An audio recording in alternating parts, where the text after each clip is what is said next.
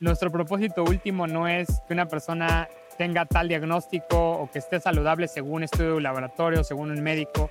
Lo que queremos es que las personas sean felices. Lo que queremos es que las personas vivan una vida digna de vivir. Y finalmente eso va a impactar en la salud de todo el mundo, porque una persona feliz es una persona que quiere compartir esa felicidad. Entonces, una persona saludable se traduce en una persona feliz y finalmente se traduce en un mundo feliz, que realmente es nuestro verdadero porqué de lo que hacemos. Bienvenidas y bienvenidos a un episodio más de Cómo Somos, donde entrevistamos a los expertos en la salud y bienestar para entender cómo funcionamos y qué podemos hacer para sentirnos y vivir mejor. En este episodio hablaremos con Ade Alvarado, uno de los líderes y pioneros en el mundo de bienestar en México. Ade estudió ciencia de los alimentos con especialidad en nutrición. También es health coach certificado, autor del programa Reto Detox y fundador del Bien uno de los eventos más importantes de salud y bienestar en el mundo habla hispana. Este podcast es parte de una iniciativa de Somos para crear contenido y tecnología que te ayuda a entender y escuchar lo que pasa dentro de tu cuerpo. Así que acompáñanos en este increíble episodio con Ale Alvarado. Ale, muchísimas gracias por estar con nosotros hoy en el podcast de Cómo Somos. Eh, bienvenido al, podcast y muchas gracias por, por, tu tiempo. Gracias a ti, Cristina. Yo encantado de estar con ustedes. Siempre me gusta arrancar eh, preguntando un poco de tu trayectoria, eh, un poco de tu contexto. Entonces, en, tu caso, estudiaste ciencia de los alimentos. ¿Por qué estudiaste esto y qué, qué te motivó? Pues mira, yo creo que muchas veces cuando estamos decidiendo qué estudiar, en la mayoría de los casos somos, estamos muy jóvenes y tenemos muchas, muchas este, incertidumbres o muchas dudas, pero yo creo que tu misma vida te va llevando por un camino. En, mi caso fue mucho la influencia de mi madre, que desde que me acuerdo siempre nos inculcó hábitos saludables en casa, una buena nutrición. Eh, ella siempre estudiaba cursos de nutrición natural, salud natural, clases, talleres de cocina saludable, etcétera inclusive nos llevaba a retiros que ella iba de yoga y en México, que son muy comunes, ¿no? Que en Tepoztlán, que en lugares donde conectas con la naturaleza y siempre nos involucró mucho. Entonces yo creo que parte es eso, ¿no? La influencia de mi madre. Y luego otra parte es que hubo muchos casos en mi familia de, de problemas, eh, de enfermedades crónicas, cardiovasculares, tendencia a sobrepeso, obesidad, eh, diabetes, tanto el lado de mi madre como el lado de mi padre. De hecho, eh, una historia que no siempre cuento, pero eh, yo creo que es, digna de contar, es que cuando mi mamá conoció a mi papá, mi papá tenía sobrepeso y mi mamá le ayudó a mi papá a, perder peso. Eh, mi papá bajó 30 kilos, me, cuentan en aquella época, en ese entonces, y una de las metas que se puso mi papá es nunca más voy a volver a tomar un refresco en mi vida. Y, lo cumplió. Yo en esa época todavía no nacía, mis papás apenas se, se conocían, estaban en época de noviazgo, y, y sí, yo jamás en la vida vi a mi papá tomar un refresco. Entonces sí lo cumplió. Y no solamente eso, ya no volvió a, subir de peso, se mantuvo siempre en buen peso, haciendo ejercicio, cambió su vida, transformó su vida y en gran parte fue por la influencia de mi madre que lo ayudó a, hacer ese cambio. Entonces, conociendo este historial, conociendo la tendencia, por ejemplo, en México tenemos eh, a nivel genético, tenemos cierta predisposición a, tenemos algunos genes que se activan de este tipo de enfermedades crónicas y demás, que no es una sentencia, si te cuidas, si cambias tu alimentación, si, llevas un estilo de vida saludable, no tienes por qué tener ningún tipo de enfermedad crónica, pero depende mucho de tus elecciones. Entonces yo creo que todo eso, claro que influyó en la decisión de qué estudiar, eh, no fue lo único, hubo otras influencias en, mi vida. Sin embargo, yo siempre quise tener algo, hacer algo que tuviera un impacto en la sociedad, algo que, algo que fuera algo bueno para la sociedad, empezando por México y a partir de ahí del mundo. Eh, y algo que me cuestionaba mucho era cómo puede ser que en México, teniendo tanta diversidad de ingredientes naturales, de productos, verduras, frutas, semillas, cereales, oleaginosas, tanta diversidad, existiera a la vez tanta desnutrición, tantos casos de desnutrición. Entonces era como algo que yo no me podía explicar. Yo creo que entre eso me fui cuestionando y fue como decidí llegar a estudiar eh, en su momento lo que se conocía como tecnología y ciencia de los alimentos, que después cambió a ingeniería de los alimentos. eh, yo te cuento que yo estuve muy confundido por un tiempo porque no sabía si estudiar nutrición o estudiar ingeniería en alimentos. Y, yo creo que hice una, tomé una, una decisión correcta en, su momento, porque yo pensé, eh, te estoy hablando de hace muchos años, yo pensé cuando estaba empezando por estudiar, yo dije, o si me enfoco a estudiar nutrición, difícilmente después voy a querer estudiar ingeniería. En cambio, al revés, creo que es más factible. Si estudio ingeniería, después me puedo especializar en nutrición, como hacen muchos, ¿no? En nutrición hay, hay maestrías, hay diplomados, hay cursos, hay certificaciones, hay una serie de cosas. Entonces yo dije, pues empiezo por el camino menos conocido y ya después me sigo con nutrición. Y dicho y hecho, así fue como, como le hice.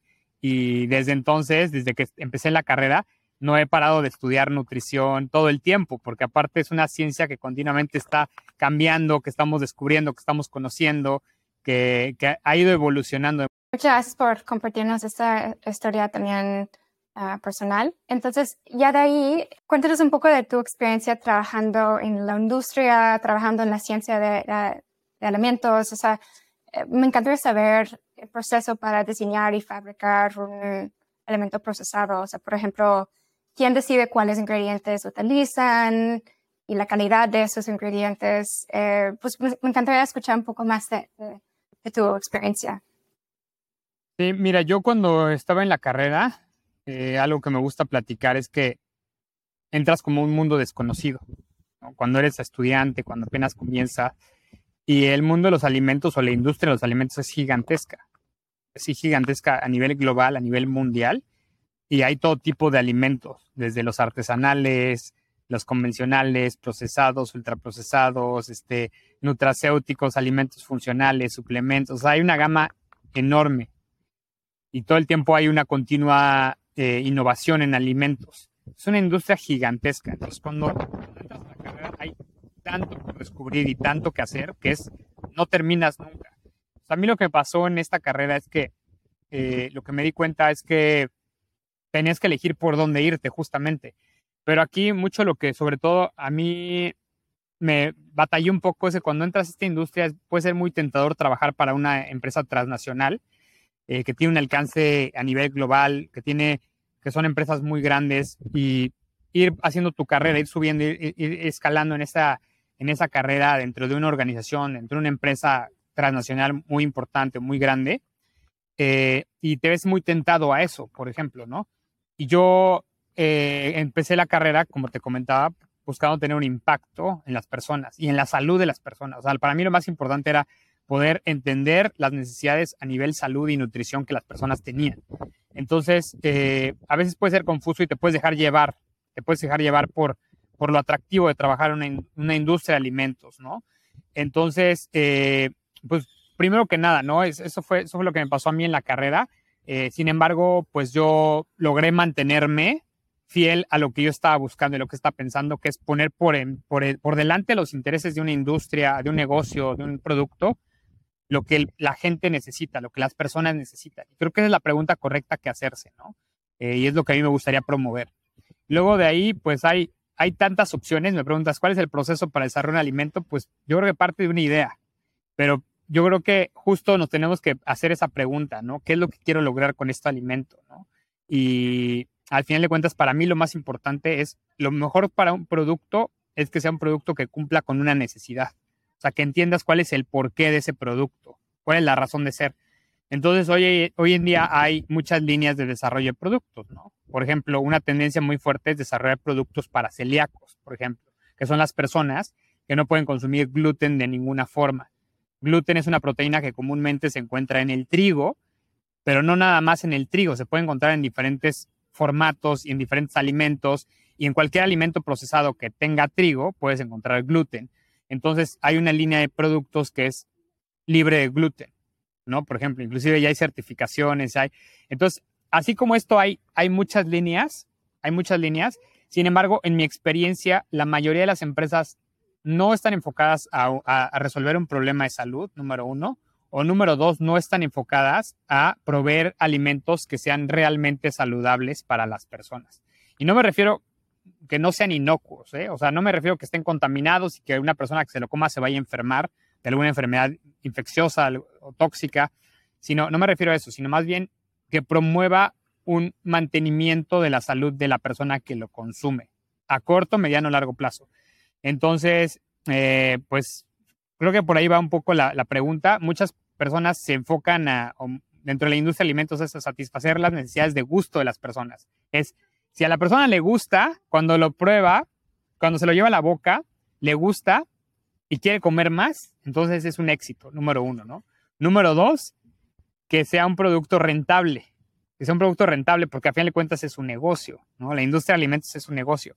Entonces, muchas de las empresas buscan que guste a la población, que quieran comprarlo, que quieran comerlo, que quieran este, ser clientes frecuentes, asiduos, pero también que sea rentable para la empresa. Eh, hay, que, hay que considerar que la industria de alimentos es una industria que el negocio de la industria de alimentos es por volumen. O sea, tú para que tengas rentabilidad, que para que te vaya bien en los alimentos, tienes que vender volumen. O sea, vendes cantidad a buen precio. Y eso es, lo que hace una empresa rentable. Entonces, pues las empresas buscan mucho justamente eso, el manejo de costos. Entonces yo te diría que sepa rico, que, sea costeable, que sea inocuo, o sea, que, no vaya a enfermar a las personas, que no vaya a contaminar, que no tenga ningún tipo de bacteria, virus, eh, algún tipo de contaminante externo, algún metal, lo que sea, eh, que sea inocuo finalmente. Y pues yo creo que es como lo que completa la, la, lo que tradicionalmente buscan las empresas de alimentos. Y yo a eso le agregaría, y yo al contrario, cambiaría el orden y lo pondría antes, que sea algo que tenga un beneficio para la salud de las personas, que es donde creo que se ha carecido más en los últimos 20, 30, 40 años de la industria de alimentos. Entonces, ¿has visto eh, un cambio de alguna manera hacia producir eh, productos más saludables conforme vaya creciendo la demanda del, cliente final?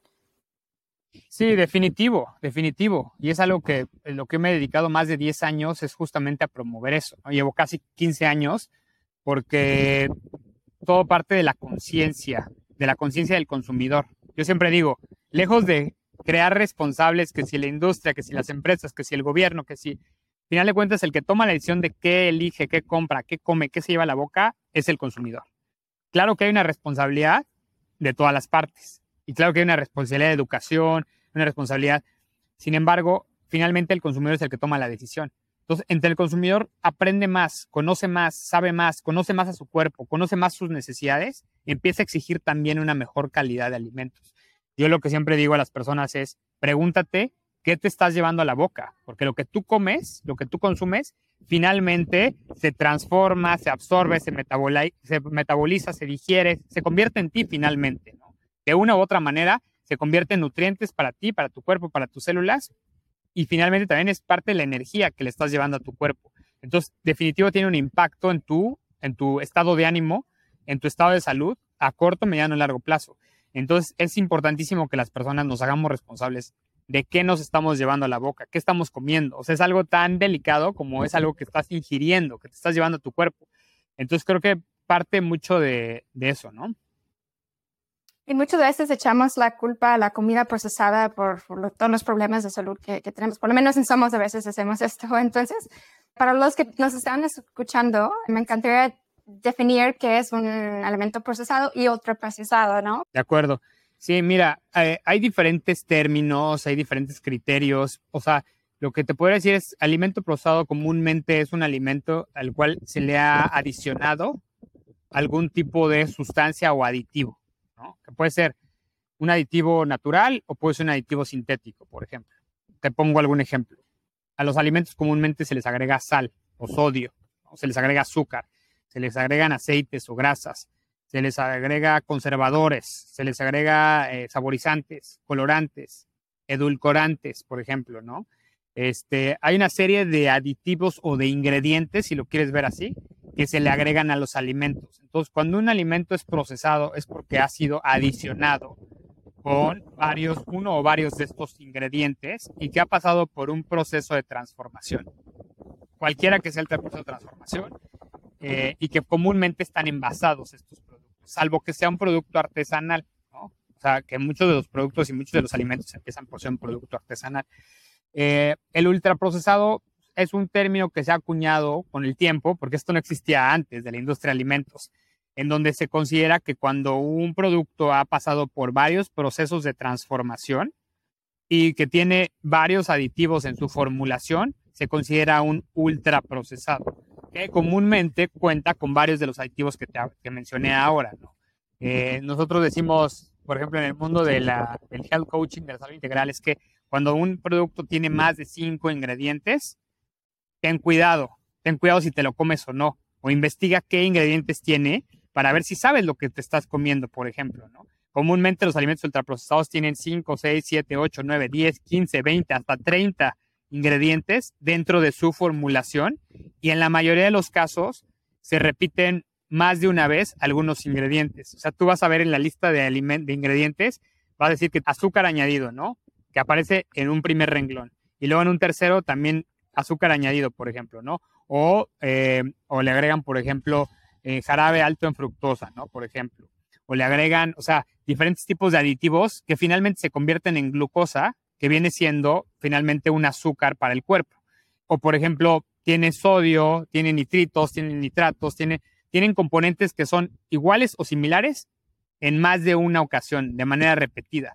Entonces, imagínate tú, si te comes un alimento que tiene 30 ingredientes en su formulación, y es de ahí donde se empezó a utilizar mucho más el término de ultraprocesado. Yo te podría decir de una manera muy sencilla que son los alimentos que comúnmente encuentras en supermercados o en tiendas de conveniencia, no voy a decir nombres, pero de esas que están en la esquina de cada ciudad, que encuentras en los anaqueles y que ha sido procesado y que tiene muchos elementos dentro de su fórmula, digamos, ¿no?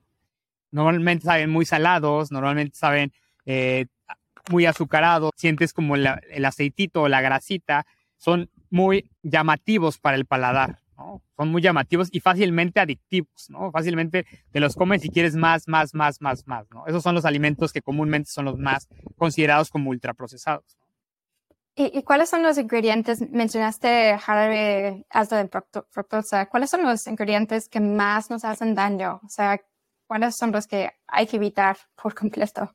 Pues mira, a mí en general no me gusta satanizar alimentos ni ingredientes, porque todo en exceso es malo y hay algunas cosas que en pequeñas cantidades pues no hacen tanto daño, ¿no? ¿Qué tanto es tantito? O sea, siempre lo más importante es promover llevar una alimentación natural, basada en alimentos naturales no procesados, preferentemente que sean alimentos integrales, que no hayan pasado por ningún tipo de proceso. Si se puede orgánicos, increíble. Eso es la base de la alimentación que debería tener todo ser humano, empezando por ahí, partiendo por ahí. Ya después, si comes algún alimento procesado, ultraprocesado y demás, pues sí hay ciertos ingredientes que hay que cuidar más. Yo, uno de los ingredientes que sí, por muchos años llevo haciendo una campaña en contra de este ingrediente, que por fortuna en México ya se acaba de prohibir el uso para alimentos formulados o procesados, es el aceite parcialmente hidrogenado. O también se le conoce como grasas trans. Ese sí es un ingrediente que yo te digo, no, no lo consumas, prohibido. Y es un ingrediente que si hay un producto que lo contiene, yo a mi hija no se lo doy. A mi hija de dos años no se lo doy. Le puedo dar algún dulce, le puedo dar, pero eso no se lo doy. ¿Por qué? Porque ya está comprobado por muchos estudios, inclusive con seres humanos, que es un ingrediente que está considerado como tóxico, ¿sí? Como tóxico porque eleva el riesgo cardiovascular en un 75%. ¿sí? Entonces, ese, por ejemplo, sí, definitivo, no. Grasas trans, no. Y para las personas que nos están escuchando desde donde sea, o sea, cualquier país de Latinoamérica, de Europa, de España, por ejemplo, inclusive, hay muchos países en donde todavía no se prohíbe, prohíbe ese ingrediente y en México todavía hay productos que lo contienen. Va de salida. Entonces yo primero, número uno, te diría ese, ese sí, de plano satanizado completamente. Y luego de ahí hay ciertos ingredientes que hay que cuidar más. Por ejemplo, ¿cuál? El azúcar. El azúcar refinado, el azúcar de caña como lo conocemos, como sacarosa, como el azúcar de mesa, hay que cuidar porque es un producto que hay que recordar que está procesado. Es una extracción, es un proceso de extracción y de refinamiento que se lleva a nivel industrial. Y el azúcar también sabemos que es altamente adictivo y que también causa muchos daños de diferentes formas en la salud de cualquier ser humano y que además es de los ingredientes que más consumimos hoy en día. La mayoría de los productos procesados contienen azúcar, ya sea sacarosa o en diferentes formas, en diferentes formatos, eh, que finalmente a nivel metabólico en el cuerpo actúan de una manera muy similar. Entonces hay que cuidarlo muchísimo. Luego de ahí te puedo decir tantos otros, ¿no? Los edulcorantes, por ejemplo. Yo no promuevo para nada los edulcorantes porque la historia nos ha dado, nos ha dicho que la mayoría de los casos, además de que son sintéticos, que son producidos en un laboratorio, pues sí tienen algún impacto en la salud del ser humano. Hay muchos edulcorantes que se han prohibido por muchos años, ¿no? Este, hubo uno que se utilizaba antes mucho que era la sacarina, por ejemplo. Y pues finalmente después de muchos estudios y de muchos años se comprobó que, que sí era un ingrediente que se consideraba cancerígeno, por ejemplo. Eh, entonces se prohibió el, uso de sacarina, por ejemplo. Entonces, los edulcorantes sintéticos en general, yo no los, yo no los este, promuevo ni los recomiendo, porque aunque en algunos casos digan que no hay suficiente ciencia o no hay suficientes papers para decir que son eh, tóxicos a cierto nivel, a cierto grado, porque acuérdate que también se utilizan en cantidades pequeñitas. Sin embargo, mientras no se compruebe lo contrario, yo digo, ¿qué necesidad hay de consumir edulcorantes cuando puedes consumir endulzantes naturales que no tienen ningún efecto tóxico en el organismo? Entonces, ese sería como el tercero que te diría. Luego de ahí vienen, pues, colorantes artificiales, conservadores, ¿sí? Conservadores artificiales también, que saborizantes artificiales, que se ha comprobado, por ejemplo, que con ciertos grupos poblacionales, por ejemplo, personas que están en el espectro de autismo eh, o con ciertas condiciones, tienen un impacto muy importante y muy, muy evidente, ¿no? Eh, y en otros, en otros tipos de poblaciones se sabe que, por ejemplo, afectan la microbiota. Eh, o sea, hay muchos estudios que se están haciendo que dicen que efectivamente pueden tener un, un efecto nocivo en la salud de las personas.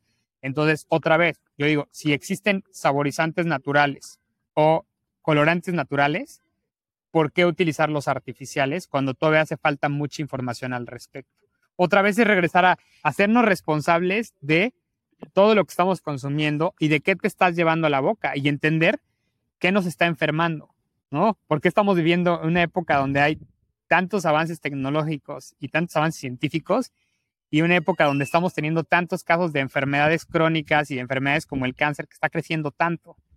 ¿Cómo te explicas eso? Debe haber una causa, debe, estar, debe haber algo que lo esté fomentando. Pues hoy en día ya lo sabemos, ya cada día sabemos más y cada vez las personas somos más conscientes de que lo que comemos, que nuestros alimentos, tienen un impacto en nuestra salud. De acuerdo, y como consumidor también a veces es súper confuso leer una etiqueta, ¿no? Entender cada ingrediente y mencionaste el azúcar, pues hay más de 30 nombres, ¿no? Eh, y a veces es súper difícil como entender qué tiene el, producto. De acuerdo. Sí, de acuerdo. Eh, ahora te voy a decir algo, o sea, que nosotros hay, hay formas, hay, hay tips, hay recomendaciones que lo hacen un poco más sencillo, ¿no? O sea, definitivo, hay que empezar a leer las etiquetas. Eso es algo básico. Pero yo te diría, o sea, número uno, las personas deben de consumir productos frescos, lo que encuentras en el mercado, lo que encuentras eh, que viene de la tierra directamente, que es integral. Eso tiene que ser el, por lo menos el 90% de tu, de tu alimentación. Si tú haces eso, ya estás del otro lado. No tienes ni para qué ni siquiera andar leyendo etiquetas y demás. Ahora, lo más importante es empezar a leerlas, empezar a leer los ingredientes. Hay bases de datos en Internet que tú puedes encontrar qué significa cada ingrediente, cada aditivo. Y inclusive vienen como por semáforos, de qué tanto, tanta toxicidad ha sido descubierta en tal ingrediente. Entonces tú ya puedes generarte ahí un criterio. Pero lo más fácil, lo más sencillo te diría es, consume alimentos que no tengan más de cinco ingredientes en su composición. ¿sí? O busca que tengan algunas etiquetas importantes, orgánico. O sea, el hecho de que sea orgánico ya es algo muy bueno, por ejemplo. No quiero decir que toda tu alimentación te que ser orgánica, no. Sin embargo, si consumes orgánicos, ya tienes un gran avance, por ejemplo. Y hoy en día, cada día hay más productos que son formulados 100% naturales. Y ya hay tiendas de productos naturales. En los supermercados ya están poniendo también secciones de productos naturales. Entonces yo les diría, vayan por eso. Porque de ahí por lo menos te aseguras que no tienen aditivos sintéticos. Sigue siendo importante leer las etiquetas, porque no que sea natural quiere decir forzosamente que sea saludable para todas las personas. Sin embargo, ya con eso yo te puedo decir que tienes un 90-95% ganado. Buenísimo. Entonces ya hablamos un poco de los ingredientes, de la grasa trans, hablamos un poco del azúcar. Además de esas toxinas, de alguna manera que son toxinas, ah, entiendo que tienes un reto detox. Pues me encantaría escuchar un poco más de eso y además de, esos ingredientes, ¿dónde crees que estamos consumiendo y, o absorbiendo más toxinas en, en, nuestra vida? El Reto Detox es un programa que hemos hecho por más de 10 años, eh, que con mucha satisfacción, porque las personas nos agradecen haber hecho un cambio en su vida, porque promovemos que sí cambien sus hábitos de consumo de alimentos, que sí se hagan conscientes de qué alimentos deben de consumir, pero también que lo mantengan como un estilo de vida, que se mantenga con el tiempo. Así que eso nos ha dado mucha satisfacción. Es un programa donde, número uno, invitamos a las personas a que eliminen todo tipo de alimento ultraprocesado. Todo tipo de alimento ultraprocesado y traten de bajar la carga tóxica dentro de su entorno. Por, ejemplo, ¿cuál es la carga tóxica? Hablamos de las cuatro pieles. Digo, esto podría echarme una clase de tres horas, cuatro horas, pero hablamos que hay diferentes entornos que nos están afectando. Número uno es, obviamente, lo que comemos, lo que nos llevamos a la boca. Pero no solamente es eso, es lo que nos juntamos en la piel o lo que nos ponemos en la, o sea, como ropa, porque está en contacto con nuestra piel también. Entonces, a partir de ahí también puede haber toxinas y el cuerpo se puede estar intoxicando. Luego está la tercera piel que le llamamos, que es todo lo que está alrededor de nuestro entorno, tu casa, tu oficina, si utilizas productos químicos para la limpieza de tu hogar, eh, cualquier cosa que cualquier cosa que fumes, cualquier cosa, todo eso te puede estar intoxicando también. Y luego finalmente también está la cuarta piel que le llamamos, que es lo que está en el entorno hasta la capa de la atmósfera, que puede ser la contaminación, eh, los gases de las fábricas, eh, cualquier producto químico nocivo, algún pesticida, cualquier cosa que esté dentro de la atmósfera en la que vivimos. Entonces, los invitamos a hacerse conscientes de eso para ir bajando la carga tóxica lo más posible en el día a día. Y qué podemos hacer sobre todo es dominar qué es lo que estamos consumiendo todos los días, ¿no? Entonces, partimos por eliminar todos los alimentos ultraprocesados, que empiecen a leer las etiquetas justamente, y durante dos semanas les damos el acompañamiento donde van eliminando no solamente alimentos ultraprocesados, sino los alimentos que comúnmente causan el mayor porcentaje de problemas como sensibilidades, inflamaciones, intolerancias, para que el cuerpo se encuentre como muy, muy limpio por, por dos semanas. Y hacemos un ayuno de 12 horas. Durante 12 horas de la noche a la mañana hacemos una ventana donde no se consume ningún alimento y llevamos a cabo un programa de acompañamiento con un programa de alimentación, donde en una semana ven cambios impresionantes, en dos semanas son mucho mayores los cambios y la tercera semana la utilizamos para ir desarrollando su plan de alimentación en adelante. Pero aquí lo más importante es que cada uno entienda, escucha su cuerpo y pueda identificar qué alimento le puede estar causando algún tipo de molestia a nivel digestivo, a nivel celular, a nivel inflamatorio. Eh, entonces es muy educativo, porque algo muy importante que decimos es todas las personas tenemos diferentes cuerpos, diferentes genéticas, diferentes necesidades, diferentes etapas de la vida. Así que este programa sirve mucho para autoconocerse, como autoconocimiento. Y a lo mejor yo siempre pongo el ejemplo de que cuando yo era niño, yo decía que no me gustaban los pimientos, por ejemplo. Mm. Y era como algo muy raro, porque no le gustan los pimientos años después que ya me empecé a dedicar a esto, me hice pruebas de sensibilidad, hice programas de dietas de eliminación y demás, y me di cuenta que el pimiento a mí me inflamaba. Y hasta la fecha, es un alimento que a mí no me cae bien. Entonces, eso no quiere decir que a todas las personas les caiga mal el pimiento. Por ejemplo, hay muchas personas que no saben que el jitomate o el tomate, en algunas partes del, mundo le llaman tomate, eh, hay personas que les causa sensibilidad, les causa inflamación, por ejemplo. Entonces, en este programa es un programa de autoconocimiento para descubrir qué es lo que a mí me funciona, obviamente dentro de un marco de una alimentación saludable y muy cuidado. Entonces, bueno, te resumí lo que es el reto detox en lo más corto que pude, pero bueno, te puedo decir que yo puedo hablar de esto por horas. Buenísimo, ahí podemos incluir en, las notas del episodio un poco más del programa para que podamos registrarnos todos. claro, em, claro, con gusto, están súper invitados. Aparte lo hacemos, sacamos grupos cada cierto tiempo, entonces lo hacemos con acompañamiento, con guía, y entre todos compartimos recetas, compartimos este, recomendaciones. Si tenemos dudas justamente del etiquetado, ahí podemos mostrar este, ante el grupo cuáles son las, los productos que estamos consumiendo. Ya les decimos que si sí se lo pueden consumir, si no, hacemos recomendaciones. Buenísimo. Y me encantaría tocar el tema del Bien Fest, Ade, porque pues es algo súper especial que pues yo creo que es de los eventos más importantes en el mundo habla hispana de mm, salud y bienestar, ¿no? Entonces, eh, con toda la experiencia que, que traes eh, en la industria, me imagino que viste compañías creando buenos productos, expertos, entonces, ¿cómo surgió el Bien Fest? Eh, ¿Qué te llevó a crearlo? ¿Y cómo ha evolucionado el, proyecto? Pues mira, todo empezó es, es, es, simpático porque a todo el mundo les digo que fue como por generación espontánea en la vida. Se dio de la nada porque no fue algo que yo tuviera como un plan. Yo me estaba certificando como health coach hace un poquito más de 10 años, 11 años. Y dentro del grupo de la certificación conocí compañeros con un background muy interesante conocí psicólogos, conocí nutriólogos, conocí médicos, conocí diferentes tipos de especialistas, yo como ingeniero en alimentos, y dije, es que deberíamos de organizar un programa educativo que incluyamos, todos somos health coaches, pero todos tenemos diferentes expertices, diferentes orígenes. Si cada quien habla de lo que es experto, de lo que es especialista, las personas van a poder tener toda la gama de educativa en torno a una salud integral que es lo que nos enseñaron mucho en la certificación como health coaches. La salud no nada más es la nutrición, no nada más es el ejercicio, abarca muchas áreas, una salud integral. Y fue así como les propuse a varios de mis compañeros que hiciéramos un seminario con las ponencias de acuerdo a la expertise de cada uno. Y luego dije, yo como ingeniero en alimentos dije, pero tenemos que dar, ofrecer también productos para que las personas se den cuenta que también hay productos de calidad que también hay productos buenos que te pueden acompañar a tus metas de salud de una manera saludable, de una manera consciente.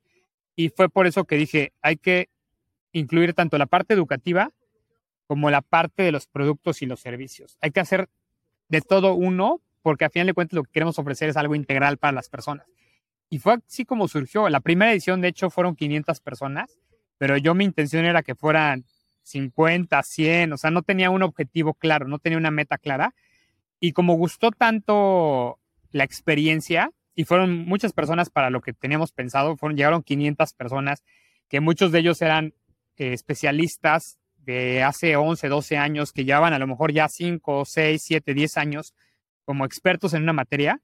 Se hizo un network muy rico, muy interesante de personas que queríamos lo mismo. Queríamos promover el bienestar dentro de las personas, queríamos crear conciencia, queríamos compartir nuestras historias.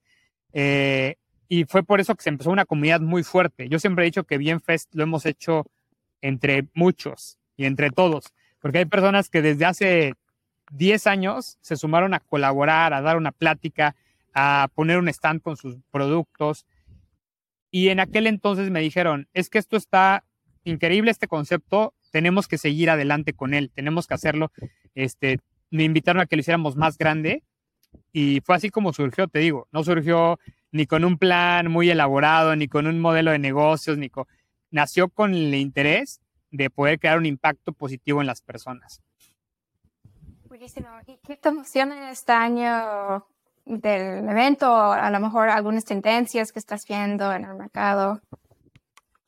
Mira, lo que más me emociona es que este año cumple 10 años de organizarse el Bienfest y ha sido un camino muy muy, ¿cómo podría ponerlo? Muy, hace una aventura, sí, hace una aventura poder mantenerlo y después de la pandemia ha sido mucho ir a contracorriente también. Sin embargo, el tiempo, el tiempo nos ha estado dando la razón de la importancia de seguir promoviendo esto.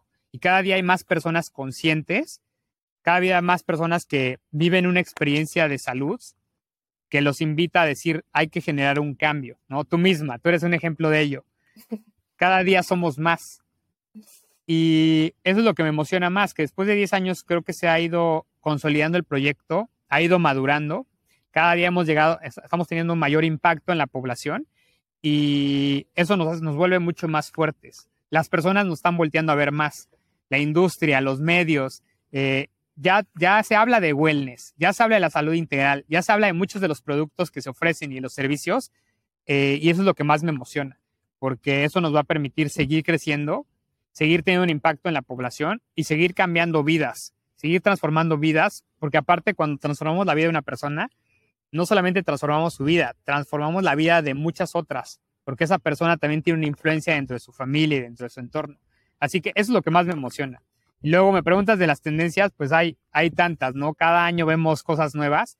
Sí te, sí te tengo que compartir que es diferente en cada país, ¿no? Es diferente lo que está ocurriendo en Estados Unidos y en Canadá, lo que está ocurriendo en Europa, lo que está ocurriendo en Asia, que lo que está ocurriendo en México o en Latinoamérica.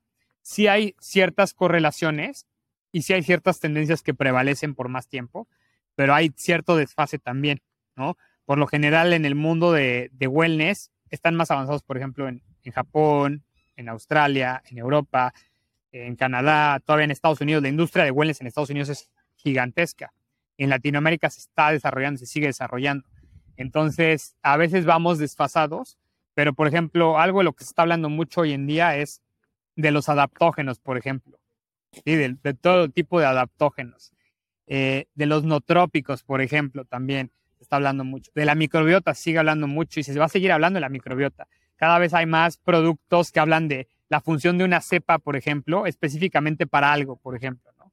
Por ejemplo, en Bienfest tenemos una marca que, que tiene una cepa que eh, contrarresta, que metaboliza eh, la grasa visceral, ¿sí?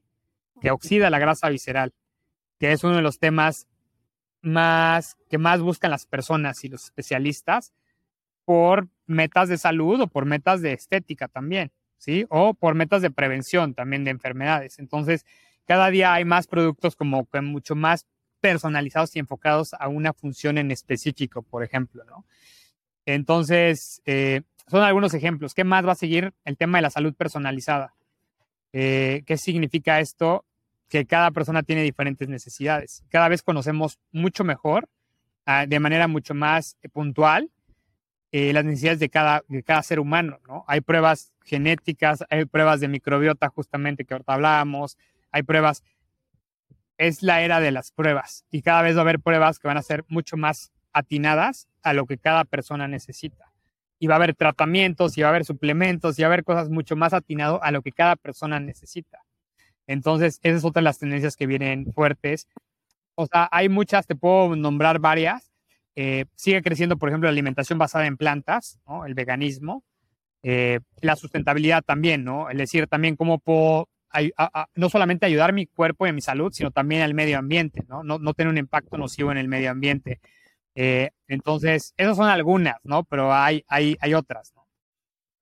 Sí, tengo muchas ganas este año de, conocer todos los productos y las compañías ahí en el, el Bienfest. Entonces, ahí nos vemos en noviembre, ¿no? Sí, en noviembre, el 11 y 12 de noviembre va a ser eh, como cada año en el mes de noviembre. Buenísimo.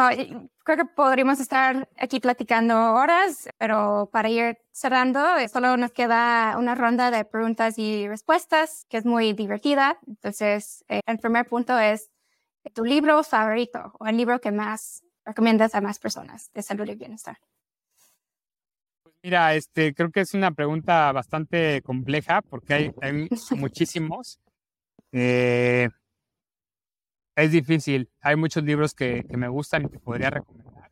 Pero yo te diría que hubo un libro que a mí en lo particular me cambió, me transformó. Que yo creo que gracias a ese libro fue que decidí dedicarme al 100% a todo el tema de salud integral y al wellness. Te estoy hablando de que eso estoy hablando hace, no sé si 12, 13 o 14 años. Eh, es un libro que se llama La Revolución del Wellness, en inglés, The Wellness Revolution, que lo escribió Paul St. Pilser y hablaba de la tendencia del wellness, con cifras, con datos, y decía que iba a ser la industria más grande, eh, millonaria a nivel internacional, etcétera. Y, y yo le creí, yo le creí, y no solamente por el tema económico, sino por la tendencia, pero sobre todo por el impacto que yo quería generar a nivel salud. Pero para mí fue algo que me dijo, vas por el camino correcto. Entonces, para todas las personas que están en el mundo wellness, que están emprendiendo, que están, este, que les interesa o que son especialistas, se los recomiendo mucho porque tiene datos muy interesantes. Buenísimo. Y ahora, eh, cuéntanos un poco de un tema sobrevaluado eh, de la salud y bienestar. A veces estamos eh, muy saturados con información en las redes sociales. Entonces, ¿qué para ti es un tema sobrevaluado? Pues mira, dietas de moda, pues es que todo el tiempo, o sea, cada año hay una dieta de moda, ¿no? O sea, es como algo cíclico. O sea, todo el tiempo hay, se están recomendando dietas y dietas y es, y es la dieta del momento. Y va a seguir, porque las personas buscan siempre agarrarse de algo, ¿no? Anclarse algo, ¿no? Entonces, muchas veces queremos la respuesta fácil, queremos al, al héroe o queremos la solución inmediata. Entonces, lo vemos en la forma de una dieta, lo vemos en la forma de un suplemento, lo vemos en la forma de... Eh, entonces, eso, eso siempre pasa y siempre va a seguir. Entonces, te podría decir una dieta, otra dieta, otra dieta, pero pues, todo el tiempo está cambiando. Eh, yo lo que más bien te diría es que hoy en día, bueno, eso pasa mucho en salud que de repente algo se pone de moda y todo el mundo empieza a hablar de ese tema, o todo el mundo empieza a producir ese alimento, todo el mundo empieza a venderlo. Entonces, eso es lo que pasa mucho en el tema de la salud. Y quizás esa sería la respuesta, ¿no? Algo que está sobrevaluado, pues es yo creo que el, el, el, se está utilizando demasiado, por ejemplo, el término wellness hoy en día. Para todos se está utilizando wellness, pero realmente la gente no entiende qué es el wellness o qué realmente es, o sea, ya cuando lo aterrizas a la salud de las personas, ¿qué significa tener una salud integral o un estilo de vida wellness, no? No nada más es pasarla bien, divertirte, este, irte a un spa, irte a un viaje de lujo, va muchísimo más allá de eso. Entonces yo creo que tenemos que entender mucho mejor qué significa o cuál es el verdadero significado de la palabra wellness o de bienestar, por ejemplo. Entonces yo te diría eso. Otro es eh, los suplementos. ¿no? Tiempo no se utilizaron suplementos y mucha gente no, no creía en los suplementos, incluso los médicos no creían en los suplementos y hoy en día se está utilizando suplementos para todo y a veces de manera indiscriminada, ¿no? Entonces, yo creo que también, como todo, ¿no? Algo que nosotros defendemos mucho es no hacer recomendaciones de brocha gruesa, que le llamamos, ¿no? ¿Cuál es una recomendación de brocha gruesa? Cuando tú recomiendas algo por igual para todo. O sea, que yo te dijera, Cristina, es que si todo el mundo come, no sé, por decirte algo, jitomates, a todo el mundo le va a hacer bien. Y no es cierto, ¿no? Entonces, yo creo que sobre todo es eso, ¿no? Agarrar ciertos productos o ciertas cosas y recomendarlos de manera general para todo el mundo, ¿no? Yo siempre le digo a las personas, cuando encuentres a alguien en redes sociales o alguien especialista o pseudoespecialista que diga que algo es bueno para todos, no le hagas caso, porque eso no es cierto, eso no existe. Ahí es donde entra el tema de la bioindividualidad. Entonces, correcto, en redes sociales hoy en día se está compartiendo mucha información de salud, pero muchas veces se busca más tener impacto en likes y en comentarios que realmente darle el contenido valioso para lo que las personas necesitan y de manera responsable y ética, ¿no? Me encanta la respuesta, estoy 100% de acuerdo. En el lado opuesto, ¿cuál es para ti un tema infravaluado de la salud y bienestar? Pues, o sea, algo, algo que definitivo cada vez está hablando más, pero se tiene que relacionar con lo que es la salud integral, es el tema de, de la salud emocional. ¿Sí? La salud emocional, es cierto que cada vez se habla más de la salud mental, salud emocional. Eh, qué bueno que cada día hay más programas de meditación, de mindfulness, de yoga, de... Sin embargo, falta mucho crear conciencia y que las personas entiendan que siempre en todo tipo de enfermedad hay un componente emocional, que tanto juega un papel dentro de la enfermedad o para causar la enfermedad o para el desarrollo de la enfermedad, como también cuando una persona tiene un diagnóstico de una enfermedad, involucran muchas emociones, el saber que tienes una enfermedad o un diagnóstico de una enfermedad. Entonces, muchas veces no se toma en cuenta el componente emocional y es súper importante que los médicos de cualquier especialidad, los nutriólogos, cualquier especialista de la salud, siempre contemplen el factor emocional, mucho más allá que solamente el factor físico, ¿sí? O la salud física. Nosotros decimos que cuando una persona enferma, muchas veces lo que le quieren dar es la solución para curar esa enfermedad. Pero no, no necesariamente eso significa que realmente la persona vaya a sanar. Muchas veces hay una reincidencia, muchas veces se vuelven a enfermar, o simplemente caen en, como enfermedades crónicas o simplemente patrones que se repiten porque realmente no han sanado a nivel profundo. Entonces, mientras no entendamos que siempre hay un componente emocional, no vamos a poder lograr sanar de manera integral. Entonces, yo te diría que eso, el tema de relacionar la salud emocional con la, con la salud física. No sé si era el tipo de respuesta que querías o querías que te dijera algo mucho más puntual como tal producto. Fue excelente. Yo creo que es un mensaje excelente para cerrar para todos los que nos están escuchando y, espero que cada vez hablamos más de, ese tema, ¿no? Haces preguntas muy, este, muy complejas porque yo te podría dar 10 respuestas, ¿no? Con respecto a esa pregunta, te puedo decir tantas cosas que, que hay que impulsar, que hay que fomentar, que hay que compartir, que, que, que, que valdría, como decimos, valdría la alegría que las personas conozcan porque tienen un impacto importantísimo en la salud y en, no solamente la salud, en la calidad de vida de las personas, que a fin de cuentas es lo que queremos. O sea, no, nuestro propósito último no es que una persona tenga tal diagnóstico o que esté saludable según estudio de laboratorio, según un médico. Lo que queremos es que las personas sean felices. Lo que queremos es que las personas vivan una vida digna de vivir.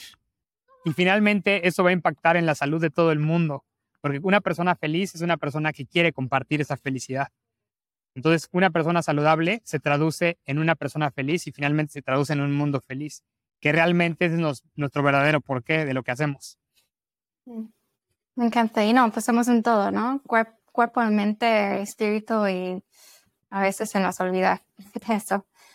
Y, la última eh, pregunta es, em, mucha gente escucha ese, ese podcast para aprender, ¿no? y, valoramos mucho tener buenos hábitos y prácticas diarias. Entonces, me encantaría preguntarte, ya para cerrar un poco de, tus hábitos o algunas prácticas que eh, a lo mejor las haces en automático para mantener tu, salud. Pues mira, eh, una de las cosas que también está infravalorado, tiene que ver con esta pregunta también, es el tema de la hidratación. Mm. Sí, o sea, hay muchos especialistas en nutrición, hay muchos médicos, pero poco se habla de la importancia de la hidratación. Podemos vivir varios días sin comer, sin alimentarnos, pero no sin agua. ¿Sí? Y para los que creen que todas las aguas son iguales, están equivocados. Es como cuando antes creíamos que todos los alimentos son iguales. No todas las aguas son iguales. Tenemos que buscar que el agua sea lo más acercado al agua que viene de manera natural, al origen del agua, como los alimentos, tal cual.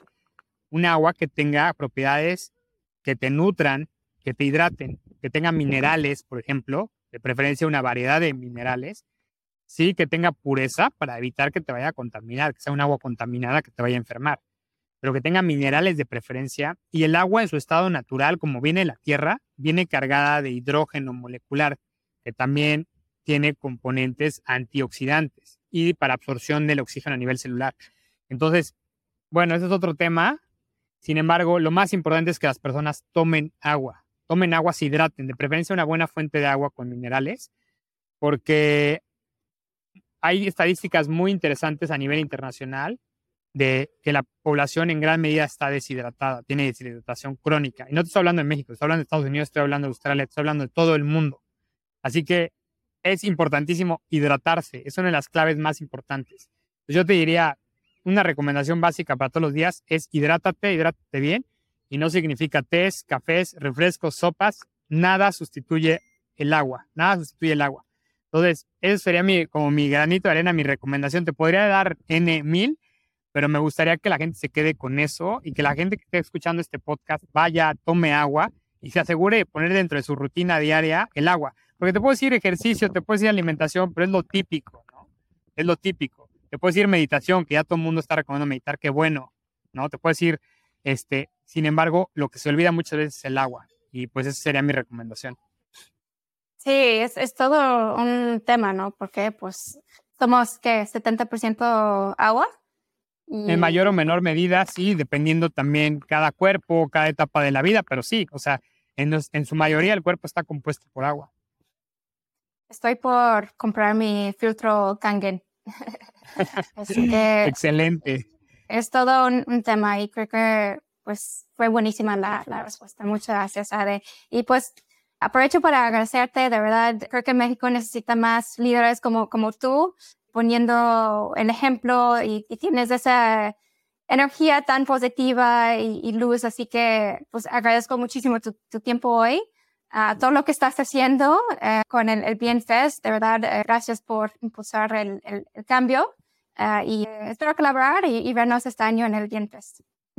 Claro que sí, Cristina, igualmente, muchas gracias por la invitación y muchas felicidades por todo lo que estás haciendo también, eres un ejemplo a seguir y cuentas con nuestra admiración, con nuestro apoyo y qué bonito coincidir en este camino de poder compartir educación y herramientas para la salud de la población, que realmente se traduce en calidad de vida.